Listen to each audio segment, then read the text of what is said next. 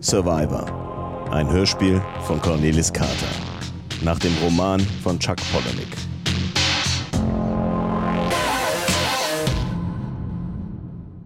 Flight Level 190. Hallo. Hallo. Fehlt er Ihnen auch so sehr? Er? Wer? Trevor. Ja, er fehlt mir auch. Hat er Ihnen mal von der Kreuzfahrt erzählt, auf die er mich mitgenommen hat? Nein? Das war total illegal. Als erstes musste ich in die Tanzschule. Da haben wir Cha-Cha-Cha und Walzer gelernt. Walzer war einfach. Hier, Sie können doch Walzer tanzen. Hm, Nein. Sie kannten Trevor und wissen nicht, wie man Walzer tanzt. Breiten Sie die Arme aus. Und jetzt legen Sie Ihre Hand auf meinen BH. Auf meinen Rücken. So, und jetzt versuchen Sie meinen Füßen zu folgen. Erst der rechte, dann der linke Fuß. Eins, zwei, drei. Eins, zwei, drei. Und achten Sie auf die Musik. Eins ist mir von der Kreuzfahrt noch in Erinnerung. Ich erinnere mich an die Gesichter der letzten Passagiere, als sie in den Rettungsbooten vor den Fenstern des Tanzsaals herabgelassen wurden. Mit großen Fischaugen schauten sie zu Trevor und mir rein, die wir immer noch im Tanzsaal waren, während das Schiff sank. Sie.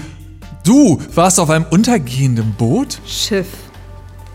Es, es war so schön. Die Generatoren liefen noch, die Kronleuchter leuchteten. Die Musik überstrahlte das Schiff. Ein Walzer nach dem anderen. Wolltet ihr ertrinken? Sei nicht albern. Trevor hat sich nie geirrt.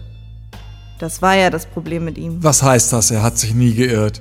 Trevor hatte Träume von Flugzeugabstürzen. Er informierte die Fluggesellschaften, aber die Flugzeuge stürzten trotzdem immer ab. Also wurde er festgenommen.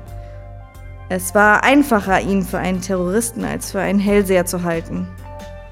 Er wollte keine Explosionen von Raffinerien mehr voraussehen, keine Zugunglücke, keine brennenden Hotels, keine Schiffsunglücke, die er doch nicht hätte verhindern können. Er konnte niemanden retten. Er wusste, dass das Schiff nur halb untergehen würde. Er wusste, dass wir das Schiff stundenlang für uns allein haben würden. Den Wein, das Essen und die Musik. Du kannst dir nicht vorstellen, wie schön das alles war. Die überfluteten Tanzsäle, die Klaviere unter Wasser. Das ist unsere schönste Erinnerung. Die allerschönste. Es tut mir leid, dass du ihn so früh verloren hast. Unsere Mutter hat sich auch umgebracht. Sie hatte auch immer diese Träume. Selbstmord hat in unserer Familie Tradition. Da haben wir etwas gemeinsam. Hast du auch solche Träume? Manchmal. Selten. Aber es werden immer mehr. Mehr als mir lieb sind. Wirst du dich dann auch umbringen wie dein Bruder? Nein. Kommt nicht in Frage, dass ich mich erschieße. Ich würde Pillen nehmen. War nur ein Scherz.